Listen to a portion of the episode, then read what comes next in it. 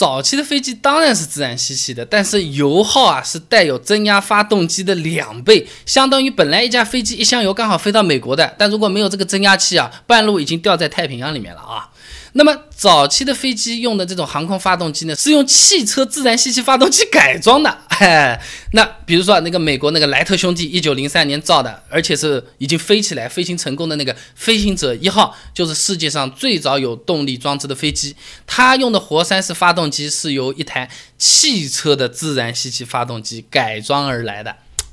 可以拿去吹牛啊！那飞机上的这个活塞式发动机呢，又叫做活塞式螺旋桨飞机，它工作原理和汽车发动机差不多的，也是呢这个汽油在气缸里面燃烧啊，推动这个活塞运动，带动曲轴啊，只不过原来是让车轮转，现在变成让飞机前面的那个螺旋桨转起来了。那就好像把奥迪双转四驱车的这个马达拆下来装到玩具飞机上，原来在地上跑，现在在天上飞啊。那么航空器发动增压器啊，它的原型是一直到一九一五。年才被瑞士的一个温特图尔增压器厂子给造出来了，所以说之前的飞机用的都是自吸的活塞式发动机啊，没有任何增压器件的，单纯靠大气压直接把那个空气压到这个燃烧室里面啊。那么第二次世界大战搞起来了嘛，这个美国航空发动机啊。大量的搭载了这个涡轮增压器啊，让这个涡轮增压器正式开始得到重视和重用，开始取代自吸的那个发动机了。你比如说，一九四零年美国 P 五幺野马战斗机，哎，它用的就是涡轮增压的螺旋桨发动机，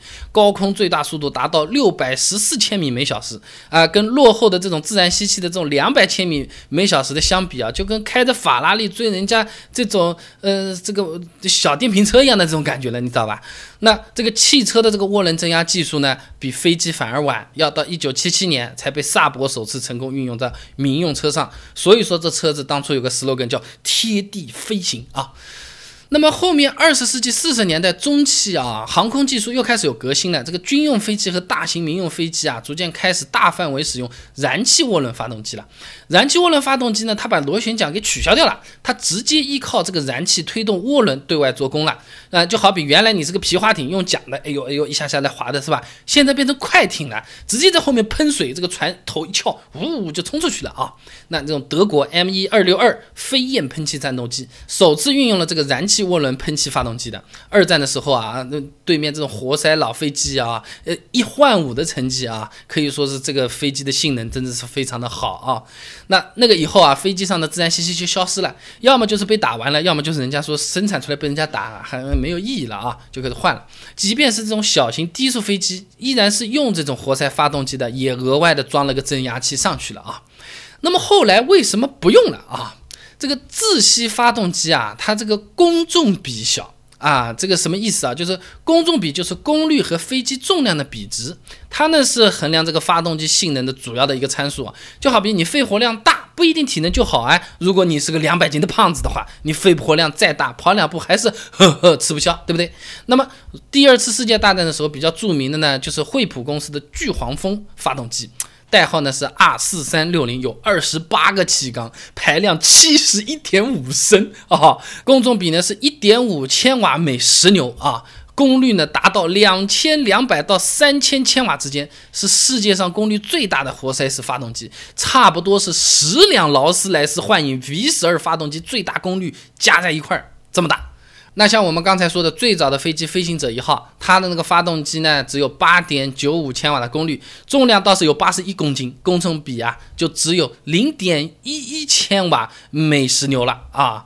那么自然吸气的这种活塞发动机啊，因为高空啊空气就稀薄了，你去个西藏你都快喘不过气来，飞到天上这个。进气就更加有问题了，飞行高度就会受到制约，那没有气了，烧不起来了，对不对？那高空的时候，海拔高度每升高一千米，相对大气压呢就大概是降低百分之十二，空气密度呢降低百分之十左右。你这种珠穆朗玛峰啊，这个。八千八百四十四点三，这个封顶气压只有海平面上的百分之三十四。你普通的这种活塞的这种航空自吸发动机啊，呃，根本是没有办法在这种地方飞的，空气稀薄，氧气都不够，啊，烧不起来，对不对？就和我们刚才说的，你珠穆朗玛峰这么站在那边站着，戳一个旗子。站着你就是英雄了，站在那边呼吸都困难，好不好？那你像我们国内那种歼十，用的就是涡扇发动机，能达到的最大平飞高度是一万七千米。那自吸的活塞发动机最高平飞呢三千米，相差很多的，人家飞在天上朝下面打打你都不能还手啊。那么。自吸的航空发动机工重比低，进气呢又有问题，发动机的燃烧效率受到影响，油耗也就比较高。那有增压器的航空发动机的油耗呢，基本上是零点二三到零点二七公斤千瓦时。那像美国的那种 B 二九战略轰炸机啊，搭载的这种 R 三三五零发动机，功率有两千五百三十五千瓦，耗油率呢只有零点二三公斤每千瓦时。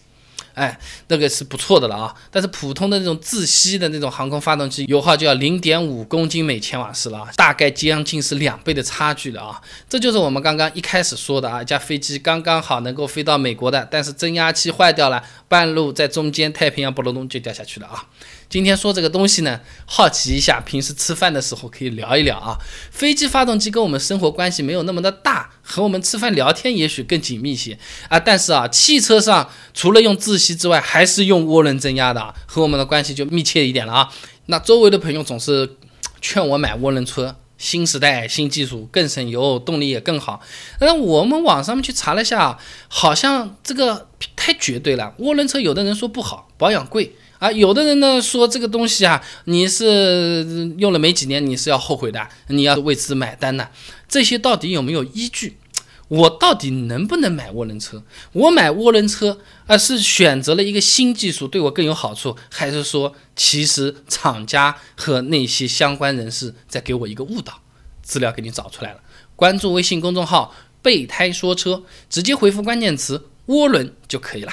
那我这个公众号呢，每天都会给你一段汽车使用小干货，文字版、音频版、视频版都有，你可以挑自己喜欢的啊。那一个涡轮增压器它到底可以用多久，寿命有多长呢？涡轮如果坏掉了啊，我也不想修了，我把它拆了，它是不是就变成一台自然吸气发动机了呢？资料也给你准备好了，关注微信公众号“备胎说车”，回复关键词“涡轮”就可以了。备胎说车，等你来玩哦。